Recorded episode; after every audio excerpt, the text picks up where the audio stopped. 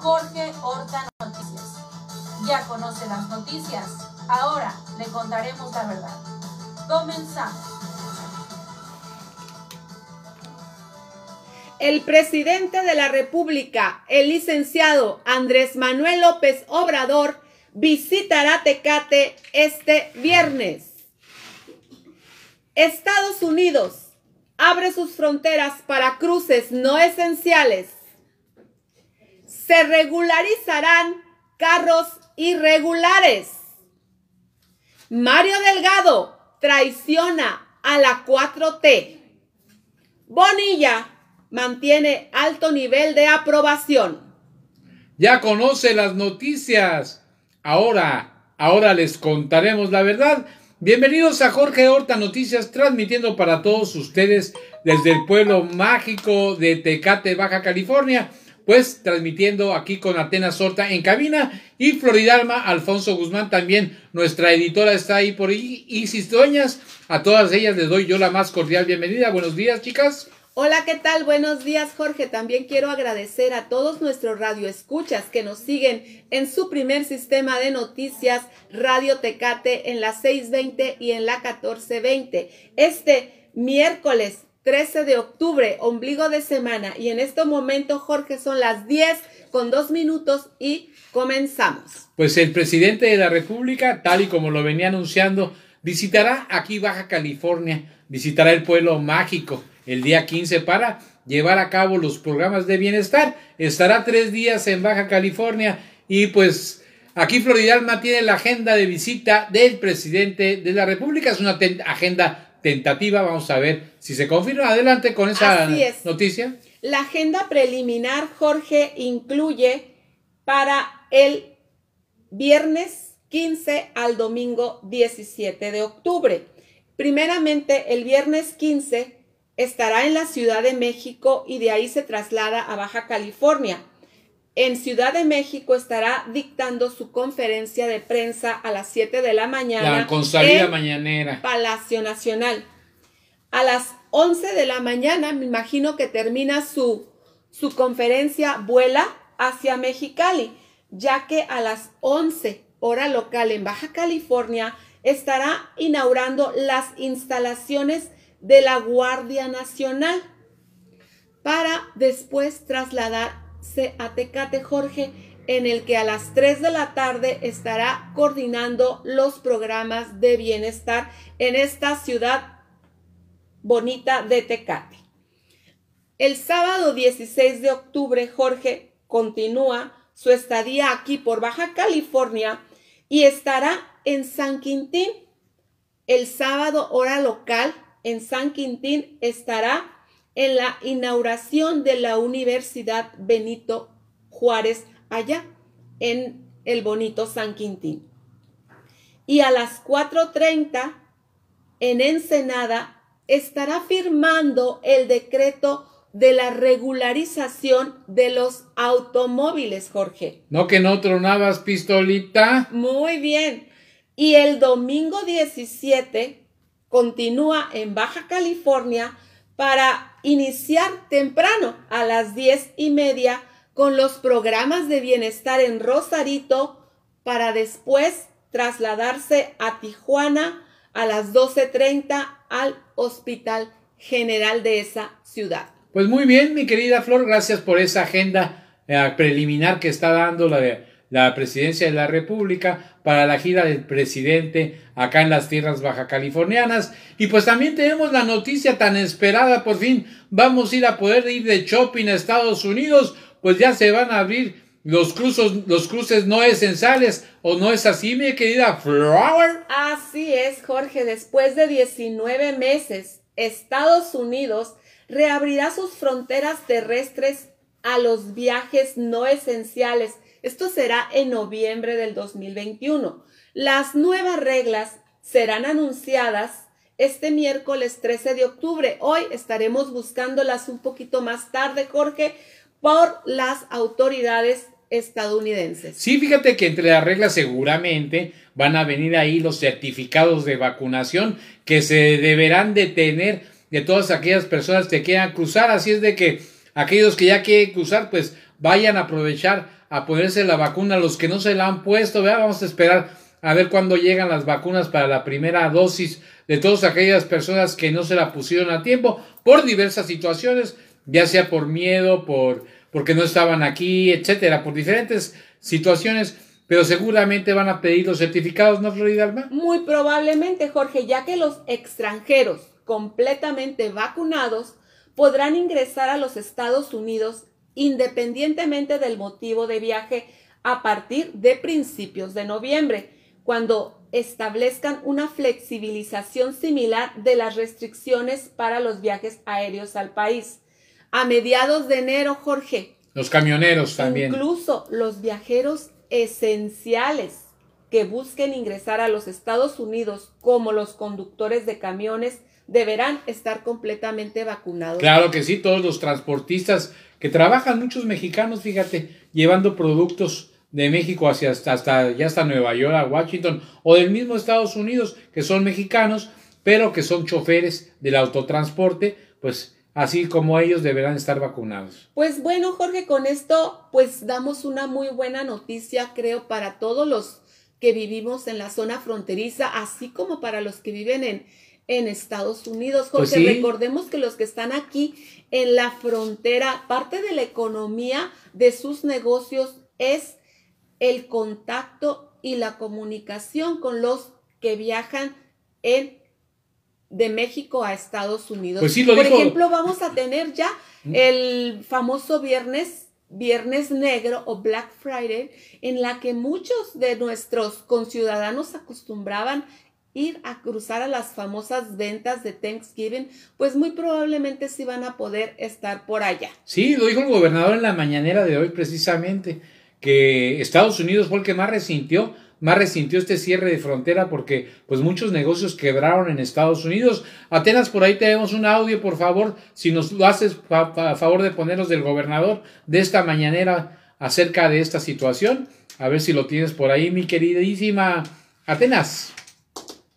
¿No lo tienes? Es, el que te, que te, pusiste en la mañana. Eh, que te dije. Bueno, pues entonces, Jorge, vámonos a ir a ahorita en lo que Atenas logra encontrar esa, esa nota, Jorge, sobre los autos. Pues quiero decir. No, es sobre, sobre la apertura de la frontera. El gobernador en la mañana habló sobre que se va a abrir ya la frontera y que va a beneficiar tanto a Estados Unidos como a México y también habló pues de todas las situaciones que están encubriendo a Estados Unidos, de que hubo más gente que perdió negocios allá y que ahora con la reapertura lo va a tener. Casi fue al final de la, de la mañanera de hoy la pregunta que ah, le hicieron. Sí, sí, tienes mucha razón, pero por este momento quiero decirte que, que finalmente creo que será un respiro para los negocios tanto de, de México como de Estados Unidos, principalmente, como bien lo dijiste, para los que están ubicados en en la frontera. Pues estaremos esperando ese sí, audio. cuando tenga listo que nos diga Atenas. A que Atenas nos indique mm. que ya lo tiene. Pero mientras vamos a pasar a la siguiente nota que es acerca de... Pues sí, Jorge, lo que estabas comentando sobre la regularización de los autos, Jorge, que es también una muy buena nota para todas las personas, porque así lo señala el licenciado Andrés Manuel López Obrador. Dice, hay quienes en la frontera no alcanzan su economía para ir a una agencia y adquirir un carro de agencia. Entonces pueden o podemos conseguir un carro fronterizo. Y qué mejor ahora, pues que vamos a poder tenerlo totalmente documentado, Jorge, porque quiero decirte que yo en toda mi vida crecí pues con esos carros fronterizos comprábamos un carro no del año, un carro más o menos y se importaban. Bueno, pues ahora pues van a poder estarse regularizando estos autos y creo pues que será en esta visita del licenciado Andrés Manuel López Obrador que realizará a, en, a Baja California y estará en Ensenada el sábado donde se va a firmar ese decreto. Sí, fíjate que ya desde ayer escuchábamos que no, que este, que incluso ya estaban fake unas fake news. Jorge. Fíjate como siempre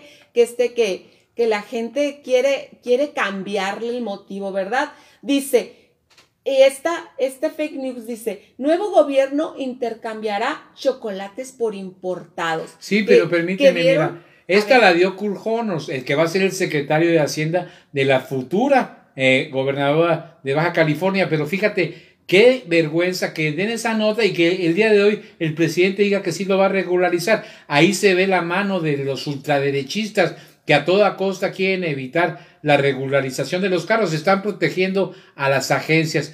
Y aquí tenemos el audio que el presidente dio en la mañana acerca precisamente de este motivo y pues eh, hablando acerca de en qué se van a utilizar los recursos, ya que muchos están eh, necesitando pavimentación en muchas partes y lo que se consiga de estos carros se va a invertir en beneficio de los municipios. Adelante con el audio. ¿Qué vamos a hacer? Les adelanto. Este, si me da tiempo. El fin de semana voy a firmar un acuerdo para regularizar los carros que eh, ya están en México, carros irregulares, se van a regularizar porque se usan a veces para cometer ilícitos y no hay un registro. Entonces los vamos a regularizar todos se va a dar un permiso, se les va a reconocer la posesión del vehículo, van a pagar una cantidad no excesiva, justa, porque también hay mucha gente que utiliza sus carros porque no tienen para comprar un carro de agencia. Y con esos carros llevan a sus hijos a la escuela y llevan a cabo sus actividades. Entonces, vamos a hacer un registro, eh, una inscripción de todos esos carros, eh, van a pagar eh, un derecho, una contribución, va a ser una aportación y ese recurso se le va a dejar a los estados para que lo utilicen precisamente en mejorar las calles. Ahora sí que eh, va a estar etiquetado. Que se haga de mulas, Pedro. Que no haya baches. Hasta ahí, mi querida, tienes muchas gracias. ¿Qué te parece cómo desmienten las malas noticias que quieren dar y tomar las atribuciones que no les corresponden? Porque Kurt Horners todavía no es autoridad, ¿eh? Así es, Jorge, y también, pero bien lo dices, ¿no? Finalmente, él está tratando ya de protegerse, pero qué bueno que tempranito el licenciado Andrés Manuel López Obrador lo desmintió y explica que Claro, ese proceso se viene a dar aquí a Baja California este sábado. Pues sí, pero continuando con nuestra nota anterior acerca de la apertura de la garita y de los negocios en Estados Unidos, creo que Atenas ya tiene el audio. Adelante, Atenas, por favor. Vamos a escucharlo. El tema económico le afectó más a Estados Unidos que a México, porque realmente arraigó mucho a la gente que te iba a comprar y tenía la opción de comprar allá, lo hacían aquí, aquí consumían, en su gran mayoría. Eh, claro que causó conformidades e inquietudes y, y, este, y aisló muchas veces a la familia, porque tienen familia de aquel lado y no se podían ver, y entonces no podían transitar, eh, se hacían largas colas, este, y impactó socialmente.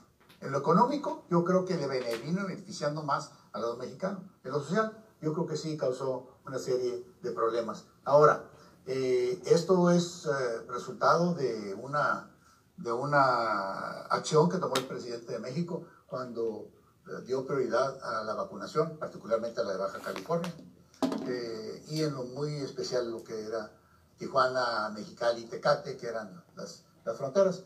pero el trabajo lo hicimos del lado mexicano con el apoyo del gobierno federal. Entonces, Inclusive les puedo decir que el, el porcentaje de vacunación es mayor en Baja California que en, que en Estados Unidos, en San Diego en lo particular. Entonces, sí hubo un impacto económico, pero yo creo que más bien fue para ellos. De hecho, muchos negocios cerraron ya permanentemente sus puertas de aquel lado, más que de este lado. Si tomamos en consideración eso como un parámetro, les afectó más a ellos, ¿no? Este, y las relaciones binacionales, pues obviamente que hubo cierta, cierta fricción y desesperación, pero yo creo que no hay nada que no se pueda, no se pueda sanear. Hasta ahí, mi querida Atenas, pues ¿cómo la ves, mi querida Flor, con estas declaraciones que hace el gobernador acerca de la situación de los comerciantes, sobre todo de Estados Unidos, ¿eh? que perdieron más que nosotros. Así es, dice que en la cuestión social, bueno, pues algunos de los que vivimos en este lado de la frontera, pues dejamos de visitar a nuestra familia, a lo mejor a nuestros amigos. Pero en la cuestión comercial, Jorge, claro que las personas de, de la frontera estaban ya requiriendo, pues de los de los compradores de este lado de la frontera. Y claro que también la economía y los comercios en, en este lado de la frontera pues se vieron beneficiados. Pues ya que estamos con Jaime Bonilla, con el gobernador, pues ahí me tienes la noticia, ¿no? De que sigue en primer lugar el, el gobernador del estado, Jaime Bonilla, en las encuestas, se va con, como caballo de Hacienda, cierra con broche de oro Jaime Bonilla su gobernatura, posicionándose como siempre en los primeros lugares de los gobernadores a nivel nacional, en el primer lugar como gobernador de Morena también, del lado del partido Morena. Adelante con la nota. Sí, Jorge, pero este más que, que un, un texto fue un cartón, un cartón por el buen Abraham ¿Mm? y que estuvo siendo analizado mucho en, en la editorial de Primer Sistema de Noticias ayer durante la tarde. Fíjate que se estuvo hablando de los porcentajes de aprobación del trabajo a este gobierno del ingeniero Jaime Bonilla. Y en, en toda la población que se estuvo entrevistando, se dijo que un 72% de la población aprueba el trabajo y las decisiones de este mandatario estatal, mientras que pues solamente el 28% lo desaprueban. ¿Qué significa esto, Jorge? Que casi tres cuartas partes de la población de Baja California sigue calificando al ingeniero Jaime Bonilla Valdés como el mejor gobernador que hemos tenido en la historia. historia. Así es, Jorge. Y entonces el buen Abraham saca una, un cartón el día de ayer lo sacó y lo exhibe como el mejor evaluado. Estamos cerrando este gobierno con el apoyo del pueblo. Entonces, fíjate, Jorge, tres cuartas partes de la población en Baja California apoya las decisiones, las acciones realizadas por el ingeniero Jaime Bonilla. Y ahí se ve su foto del ingeniero, obviamente, con cuatro dedos en una mano y con el índice, la 4T, Jorge, que está siendo aprobada. Muy bien. Se ve un gobernador muy sonriente, muy feliz. Muy feliz y sobre todo muy caracterizado como una persona sensible y amante de este pueblo baja californiano. Jorge, de esta manera vamos a, a ir a un corte y vamos a quedarnos con nuestros amigos de las redes. Pues muy bien, vámonos a, la, un corte porque ya me cansé. Dale vuelta a la camarita.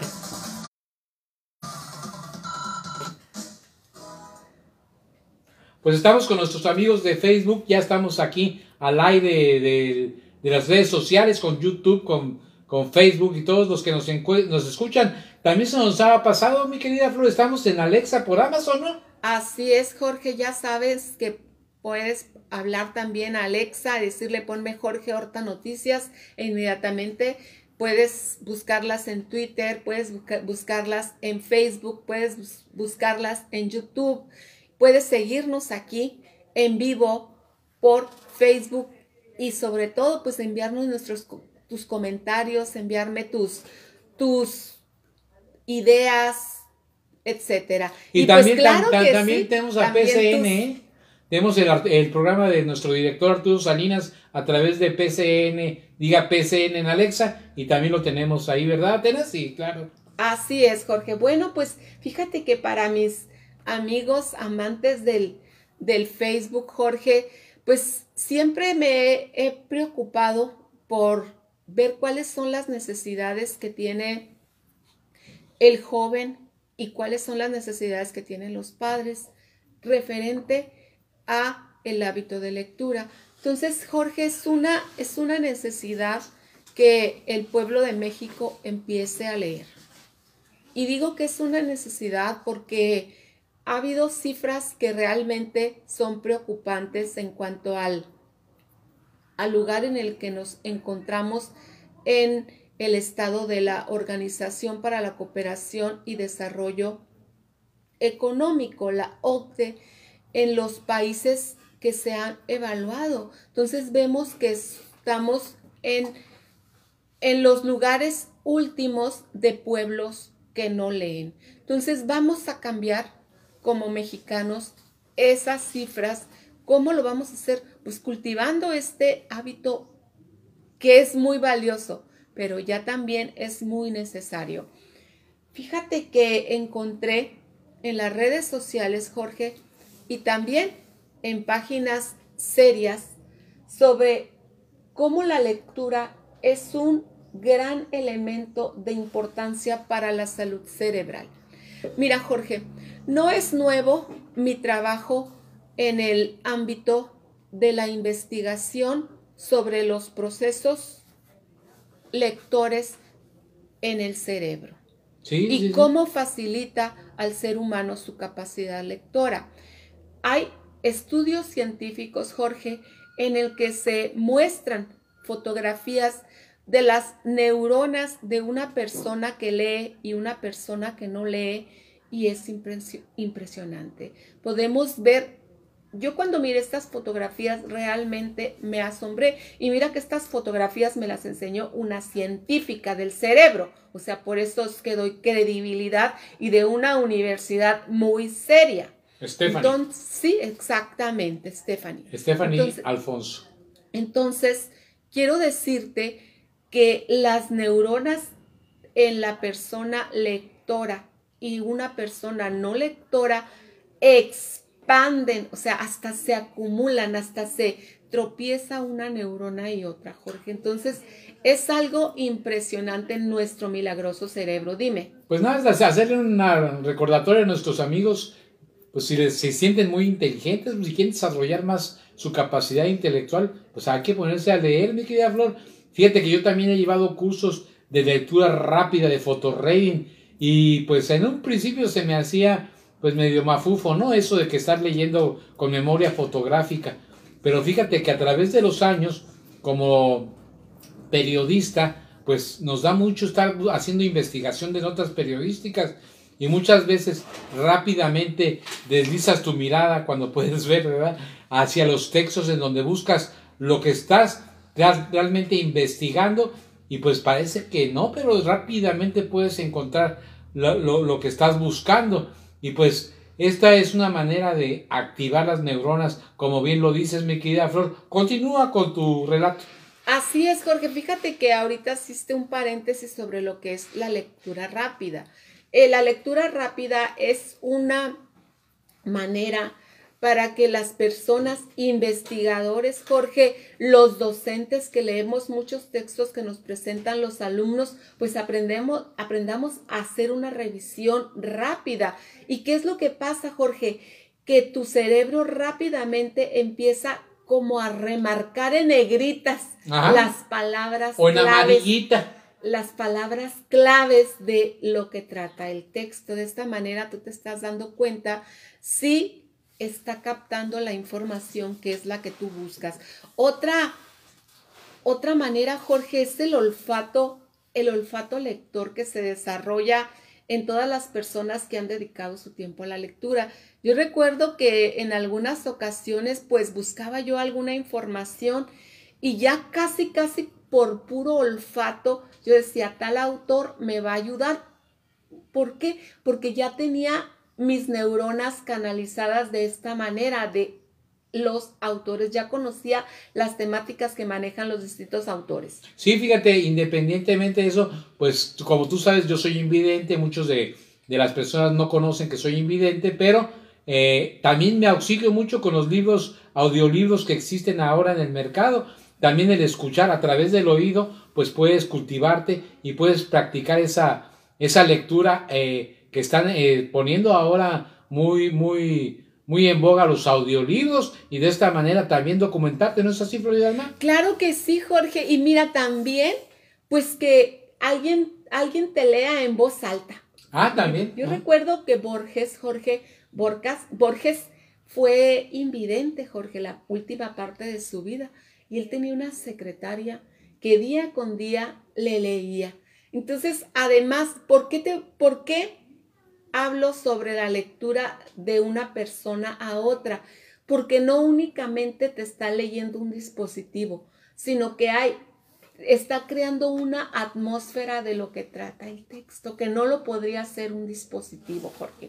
Cuando estás leyéndole a otra persona, estás dando tu propia voz, estás dando Tu propia tonalidad. tu tonalidad, estás creando un contexto, aparte ya del contexto y el ambiente que existe en el texto literario, pues también del contexto que surge de la persona que lee. Sí, fíjate que me ha pasado in- inclusive cuando he asistido a algunas eh, sesiones de lectura. ¿Recuerdas cuando fuimos a, ahí al CEAR y que estuvo Carlos Bracho leyendo su libro ahí acerca del gourmet? Claro que sí. Varios episodios muy emocionantes, ¿verdad? Porque él era el autor de esos, de esos artículos, de esas cartas, y pues te las narraba con cierto sentimiento, con cierta vivencia. Así es, Jorge. Bueno, y también, Jorge, pues también cuando tú lees un texto en voz alta, tú le das tu propia voz. Es por eso una de las actividades que son muy importantes acostumbrarnos a leer en voz alta porque le estamos dando nuestra voz al texto literario. Entonces, sobre la lectura rápida que comentabas, Jorge, es muy efectiva cuando tú estás desarrollando un trabajo de investigación. Nosotros todos los días utilizamos lo que es la lectura rápida. Estamos buscando la información más importante y te aseguro que no leemos completamente toda la nota periodística. Ahora, si tú estás leyendo un texto como una manera de cultivar un hábito para fortalecer tu corazón, como un hobby, como amante de un autor, pues no quieres leerlo rápido, Jorge. ¿Quieres Quieres darte todo tu digerirlo. tiempo para irlo saboreando, Jorge, para ir saboreando este texto. Y digerirlo Pues después. bueno, claro que sí. Pues quiero decirte que la lectura es una de las actividades que todos mis alumnos han podido estar cultivando durante esta este Pandemia. tiempo de pandemia, Jorge. Fíjate que una de las actividades en las que yo siempre estoy promoviéndolos cuando están yendo a clases y más ahora que estuvieron recibiendo clase en la distancia, pues les estuve soltando diferentes tipos de textos, pero se los di como una manera de la novela en entregas, Jorge. Sí, fíjate que yo desarrollé muy, desde muy pequeño la lectura en voz alta porque mi mamá nos compraba todas las enciclopedias, todos los cuentos, todo lo que había y pues nos dedicaba tiempo para ponernos a leer en voz alta y aparte como que a mí me gustaba leer en voz alta, a veces sin la necesidad de que me dijeran, yo me ponía frente al espejo a practicar mi oratoria, fíjate. Así es, y hay quienes acostumbran a estudiar en voz alta, Jorge. Y fíjate, yo no sé por qué, porque están actuando dos hemisferios de tu cerebro, Jorge. De hecho, de hecho, es una, una mala costumbre, porque no es, no es una buena costumbre de acuerdo a las teorías de lectura. Hay quienes van repitiendo en, en el interior de tu cerebro lo que estás leyendo, cuando no es necesidad. Fíjate que cuando, únicamente cuando, cuando yo estaba en la preparatoria, eh, era de esos alumnos que casi no estudian, ¿verdad? Pero que saben hacer acordeones muy bien. Entonces, Ay. yo hacía mis acordeones, pero a la hora de la hora no los sacaba, porque Es ya me los había aprendido. Así es, es que es una manera de estudiar. Ya estamos de regreso. Así es que hagan sus acordeones, niños. Bueno, Jorge, pues estamos nuevamente de regreso con nuestros amigos al aire. Les doy las gracias por continuarnos recibiendo en sus casas, en sus autos, en su primer sistema de noticias a través de las 620 y en la 1420 del AM. Nuevamente les digo que este es un bonito miércoles, ombligo de semana, 13 de octubre y en este momento, Jorge, son las 10 con 31 minutos y pues en el próximo corte vamos a seguir hablando sobre la lectura, pero hoy, Jorge, vamos a continuar con nuestras noticias. Y bueno, tenemos pendiente, Jorge, la noticia de la editorial que muy temprano esta mañana estuvimos trabajando en ello. Sí, fíjate, pero antes de que le des lectura, mi querida Florida Alma, quiero decirle a las personas, a nuestros radioescuchas, que la visita de Andrés Manuel López Obrador, pues los morenistas se van a manifestar en diferentes lugares donde esté el presidente por la inconformidad que tienen con el gobierno de Marina del Pilar, ya que como es sabido, pues está llenando su gabinete de panistas y priistas, manejada por, por Mario Delgado, el, el, dirigente nacional de Morena, que ha sido uno de los traidores más grandes que ha tenido este partido. Dentro del partido está trabajando junto con Jorge Ron y con Kiko Vega de la Madrid, que fueran pues personas nefastas aquí al gobierno de, de Baja California y que sin embargo pues ahora, ahora se ve ahí la huella en el gobierno de Marina del Pilar al nombrar, al nombrar a Kurt, Kurt Honors como, como secretario de Hacienda cuando este fue uno de los mejores colaboradores de Jorge Hanrock y pues no se diga ahí lo que es el esposo de Marina del Pilar, eh, Carlos Torres, que íntimo amigo de Felipe Calderón y de, y de Kiko Vega. Adelante con esa editorial que escribimos esta mañana, mi querida Flor. Mario Delgado entrega gobierno de Baja California al PRIAN por Jorge Horta. Ni Robespierre, el político francés precursor del terror, en sus alucinaciones más maquiavélicas podría crear una traición tan grande como la realizada por Mario Delgado, dirigente nacional de Morena. Y es que sabe usted, amable lector, Mario Delgado no solo les cortó la cabeza a los verdaderos promotores de la 4T en Baja California, sino que también le entregó el poder de manera fáctica a los partidos de oposición PRI y PAN. Mario Delgado, en la pasada elección, se dedicó a vender candidaturas y poner candidatos a modo a sus intereses políticos personales, causándole, permíteme, el descrédito y el repudio de los verdaderos militares de las bases de Morena, militantes de Morena. El futuro de Baja California se ve incierto ante el nuevo gobierno que encabezará Marina del Pilar, ya que tanto priistas como panistas y organizaciones de la ultraderecha pretenden incrustarse en este nuevo gobierno. Ya veremos las intenciones de Coparmex de hacerse del control de la Secretaría de Educación Pública del Estado, de la cercanía de líderes priistas y panistas que buscan un lugar para desestabilizar a Morena en las elecciones del 2024. No es de extrañarse, ya que Marina del Pilar formó parte de las juventudes del PAN fue diputada por este partido y está casada con Carlos Torres, íntimo amigo de Felipe Calderón y Kiko Vega.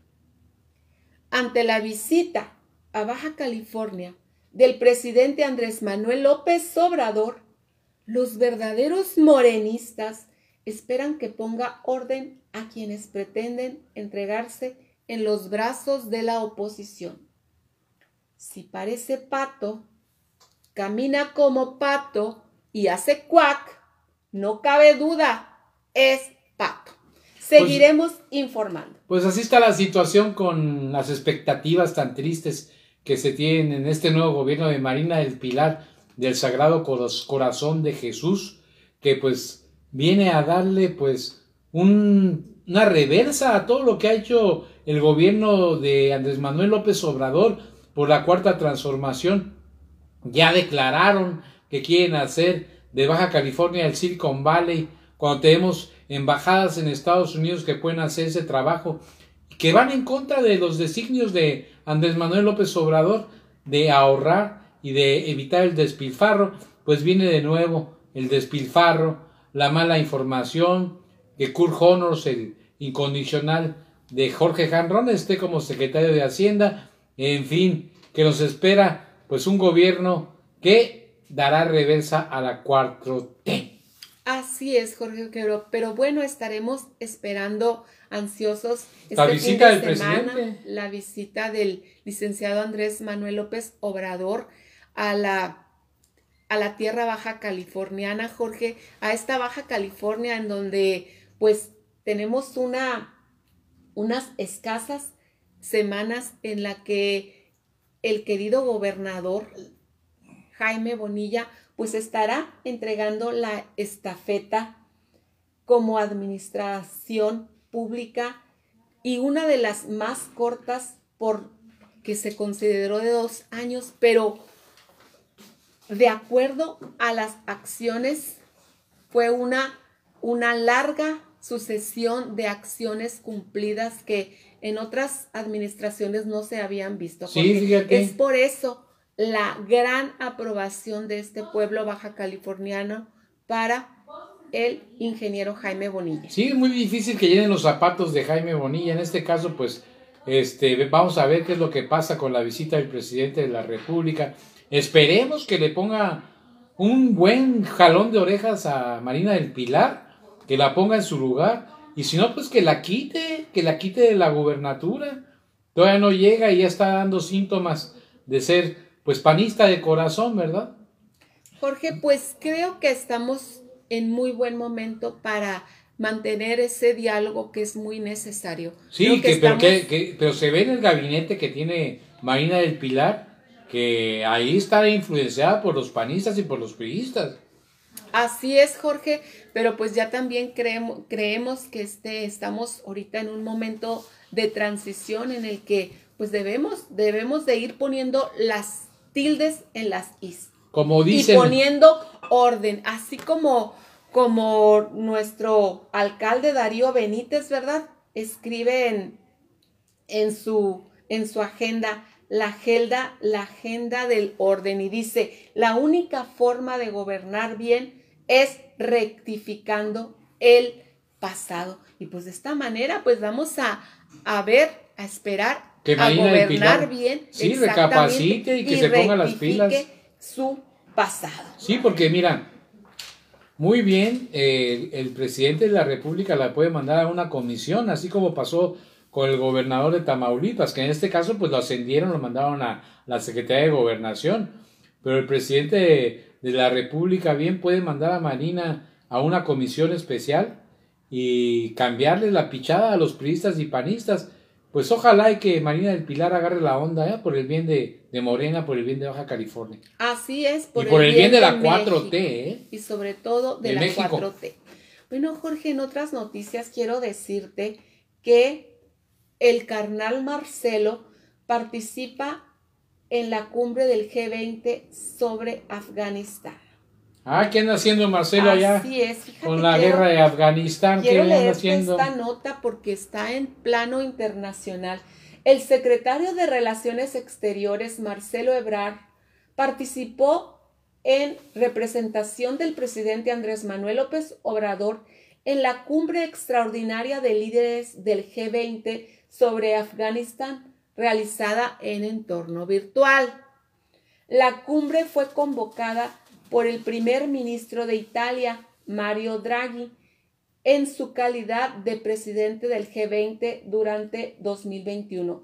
Participaron los líderes y representantes de los miembros del grupo, incluyendo los presidentes de Estados Unidos, Joseph Biden, de Francia, Emmanuel Macron, y de Argentina, Alfonso Fernández.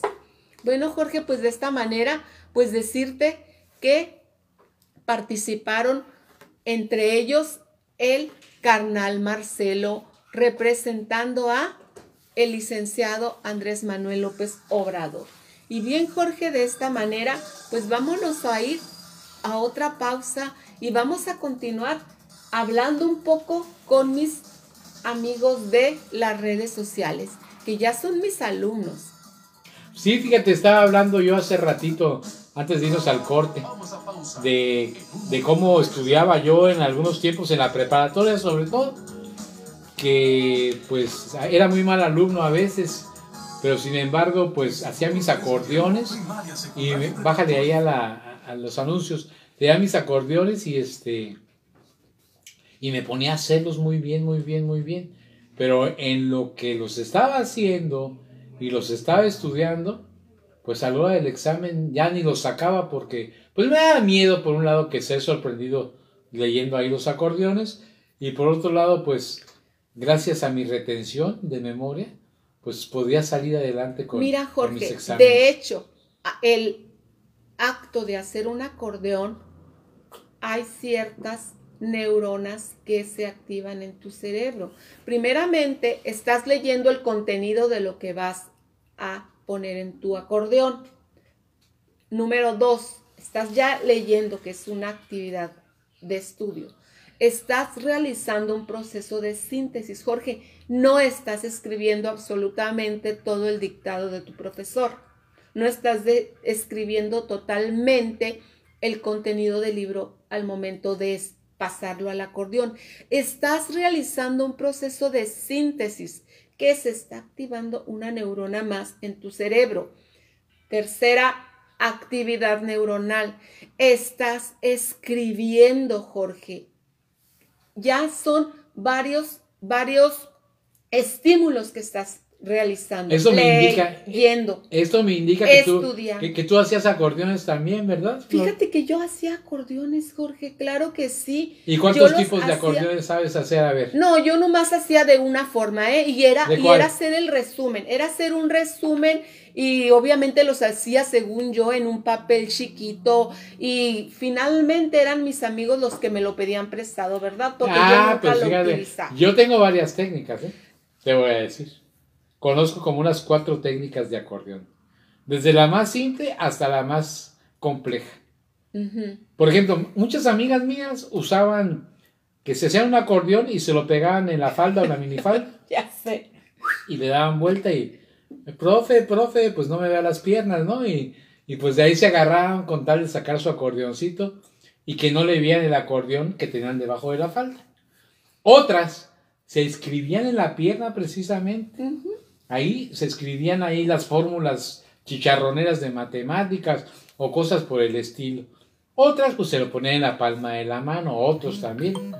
Pero fíjate que había unos acordeones, el clásico que haces rollito y lo vas sacando a la hora de, de hacer el examen. Sí. Es un pequeño rollito y le vas dando vuelta. Pero hay unos que están más complejos, que se meten dentro de las plumas Y se les pone una liga adentro y le vas dando vuelta al repuesto y el repuesto te va dando de manera circular la respuesta de tal manera que puedes hacer un acordeón de unos 20 centímetros de largo como un librito, chiquito como de 20 centímetros por 3 o 4 centímetros de ancho y es un pequeño pergamino que tienes dentro de la pluma y ese era el magnífico, ese nunca te lo torcían. Mira, Jorge, si ya tuvimos la capacidad de crear un dispositivo en esta pluma Bic, de darle vueltas, ya hicimos ese acordeón, ¿tú crees que va a ser necesario estarlo utilizando? Es que fíjate que en alguna ocasión, Jorge, una experiencia similar, que en otra ocasión te la voy a platicar porque en este momento se eh, fue el tiempo como agua y vamos de regreso con nuestros amigos al aire.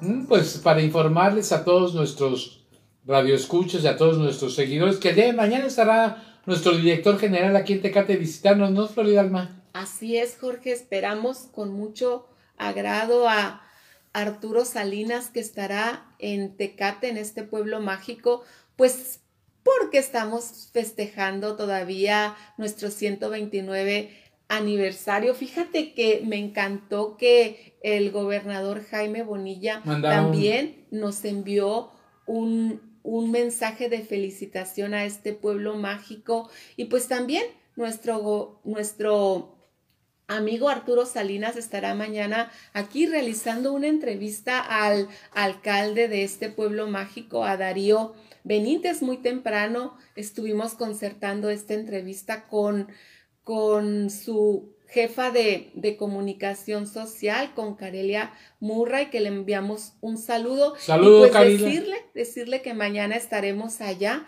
en punto de, de la hora que asignamos, que será durante la mañana. Y qué bueno, Jorge, porque creo que eh, Arturo Salinas trae buenas noticias para este pueblo mágico y sobre todo para, para este gran equipo que somos el primer sistema de noticias. Las nuevas oficinas que ya vamos a abrir, que ya tenemos listas aquí para empezar a preparar, a amueblar, ¿verdad? Así es, Jorge. Y también, pues, decirte que hoy en la mañana me desperté feliz porque me despertó el pitido de la cervecería, ¡Ah, bravo! en punto de las seis de la tarde, así De las como seis de lo- la mañana. Perdón, de las 6 de la mañana, así como lo anunciamos ayer, Jorge, nuevamente, gracias a las gestiones del buen Omar Blancarte y el, y el presidente Darío Benítez ante Heineken, pues que logramos nuevamente revivir ese añorado timbre del vapor de la cervecería.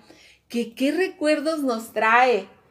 ¿Cuándo fue la última vez que lo escuchamos? Ojalá que nuestros amigos que nos siguen a través de las redes sociales pues nos empiecen a platicar qué recuerdos nos trae. Fíjate que para mí siempre fue muy importante, yo nunca tuve despertador, yo siempre he tenido un despertador mental además, pero los timbres esos no me asustaban, me gustaba oírlos muy temprano. Sí, Atenas, es más, Atenas también me dijo que lo oyó muy tempranito, lo despertó el timbre de la cervecería. En otro tiempo, Jorge, no, no eran los timbres a la hora que, que lo oímos, pero yo me acuerdo que se daba a las 6.15 y a las seis y media. Pero bueno, Jorge, pues decirte que los timbres se van a, dar a las 6 de la mañana, el siguiente a las 12 de mediodía, a la 1 de la tarde y a las 5 de la tarde. Cabe señalar que este tradicional timbre fue activado por primera vez en el año de 1942. Y bueno, Jorge, pues el timbre de las nueve y media en el que mandas a los niños a dormir noche, ya ¿no? no se va a dar, Jorge, porque primeramente los niños ya ni se duermen a esa hora. Ah, bueno. creo que por eso ya ellos ya no ocupan Pues hay que reeducarlos, ellos hay que se duermen a la hora que, que les da sueño. Oye, pues los viejitos punto. ya nos dormimos a las 8 a veces. Así es, pues Bueno, igual nos tampoco ya nos no, lo, levantamos muy temprano también. ¿no? ya no lo ibas a escuchar. Oye, pero espérate, antes de que te vayas a otra nota, también el reloj monumental, ojalá que lo echen a andar, ¿no? Sí, Jorge, pues creo que será otra de las acciones en las que muy pronto ya estaremos viendo que, que se va a estar realizando y gestionando. ¿Tú, re- aquí. tú- tú recuerdas qué canciones tocaba y a qué horas tocaban las canciones? Claro que sí, A ver, mira. Jorge, a las 6 de la mañana. A las 6 de la mañana era el himno nacional. A las 9 de la mañana era la mm, la viquina. La viquina, ajá. A las 12 era no sé, pero a las 3 era el cachanilla. El cielito lindo, ¿a qué lo tocaban? ¿A las 12? Y después a las 13 el No, cachanilla. a las 12 la viquina Ah. y a las 9 el cielito lindo. Ah, ok. Este, a las 3 de la tarde el cachanilla, a las 6 de la tarde el, el de Moncayo Guapango de Moncayo. y a las 9, ¿cuál era el último? Hasta mañana, si Dios quiere que descansen. Bien de Topollillo, ¿no? Bueno, Pues no, no no sé sé cuál cuál. era. Pero bueno, creo que si, si son las mismas canciones, pues igual también Eran estamos canciones regionales mexicanas, claro. También estamos añorando esto. Y este reloj lo puso nuestro buen amigo Donaldo Peñalosa. Recordemos que ahí hasta le puso su placazo. El, el maestro Blancarte puso las placas de ahí precisamente. Exactamente, en el Parque Bicentenario en el que está. Ah, por cierto, una, una advertencia al gobierno de Darío Benítez eh, que no vayan a meter eh, camiones ahí al parque, al parque Bicentenario. Este parque Bicentenario lo hizo el arquitecto Benito Santana y no cuenta con la resistencia para subir camiones. recordemos que fue muy claro el buen Benito Santana al decir que no se pueden meter camiones pesados porque se hunden. Así es de que abusados esos de obras públicas no se les vaya a ocurrir meter los camiones a la Plaza Bicentenario porque lo van a hundir, lo van a romper. Así es, Jorge, pues siempre es una muy buena información porque pues de repente puede pasar a algún, algún camión que diga, no, pues aquí me voy a estacionar. Pues no, no es lugar para estacionar camiones. Dentro del, dentro del ya que el... Camiones pesados, se quede claro, ¿eh? Ya que la, la estructura pues no está para, para esa orden. Sí, sobre todo del lado eh, este, es donde está, no está preparado para recibir. No me acuerdo, creo que con el presidente, con- creo que fue con Urbalejo, que trataron de meter un camión para hacer unas obras de, de reinfraestructura y venía con material el camión y al momento de meterse, ¡pum!, que se hace un boquete. Ay, Jorge, bueno, ¿qué tipo de anécdotas me estás contando que me hace recordar otras tantas que no te voy a, a decir ahora? Porque ahorita te quiero dar una, una noticia a nivel nacional. Ayer más de un millón de personas fueron vacunadas y esto lo, lo declara el licenciado Andrés Manuel López Obrador, presidente de nuestra República.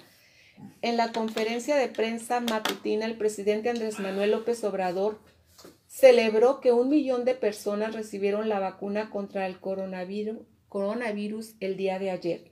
El mandatario calificó este pasado martes 12 como un buen día respecto al avance que se ha tenido en la campaña de vacunación.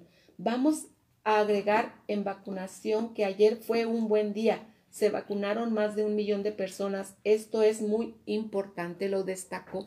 Jorge, fíjate que Cada día somos más y más y más y más. Así es, y no, y es que además a nivel global, pues de las declaraciones del secretario de salud, es que sí se han disminuido los, los contagios del coronavirus. Y fíjate que yo también te tengo una muy buena noticia, pero esta es a nivel mundial. A. Eh, probablemente ya para el mes de enero salga una medicina que pueda curar el coronavirus, o sea, ya medicamentos, está metiendo ahorita aprobación de la FDA, de la Federación de Drugs Administration en United States of America, que es lo que sería pues la Secretaría de Salud de Estados Unidos, para eh, ya está en pruebas esta, este medicamento y si todo sale bien el primer, en el primer mes de enero, el primer día de enero, los primeros días, ya saldrá al mercado este fármaco que vendrá a paliar en gran medida a todas aquellas personas que tengan este síndrome del coronavirus. Pues nada, le puede decir, ay, me dio COVID, ay, pues tómate dos pastillitas y ya te alivianas, ¿qué te parece? No, pues eso sería formidable, Jorge. Y fíjate que decirte que el licenciado Marcelo Ebrard informó que en México se acumularán 146 millones de vacunas para finales de este mes de octubre. Entonces, pues poco a poco, Jorge, pues estamos viendo que Se va a el COVID, No ajá. estamos todavía levantando una, una bandera de, de finalización, pero sí estamos viendo, Jorge, que, que todo este trabajo de más de 18, cas- ya dos años, Jorge, de estar luchando contra esta pandemia, pues ha surtido efecto, pero aún así no bajemos la guardia. Y creo, Jorge, que ya se quedará como un hábito en todos nosotros. Vamos a seguirnos cuidando por el bien y por el amor a todos. Pues despídete, mi querida Flor, porque ya estamos a punto de ir. Nuestra cultura de el cuidado. Y de esta manera, Jorge, estamos concluyendo con un programa en este miércoles ombligo de semana. Los esperamos mañana jueves. Bueno, muy probablemente estará Atenas porque nosotros muy probablemente vamos a estar cubriendo la entrevista. Gracias Atenas por tu ayuda en controles. Jorge, gracias por estar conmigo comentando la noticia. Soy Floridalma Alfonso Guzmán. Les agradezco su atención y les envío un cordial saludo. Bueno, pues mañana a ver quién nos cubre, si de Atenas o Isis, pero que las dos estén aquí temprano mañana para que se pongan de acuerdo. Su primer servidor, Jorge Horta, les desea lo mejor de lo mejor en este día. Échenle ganas, échenle, échenle, galleta y realicen todo, todo lo que tienen que realizar con entusiasmo, con alegría y bendecidos por Dios. Cuídense mucho y si tienen tele, Ahí se ven.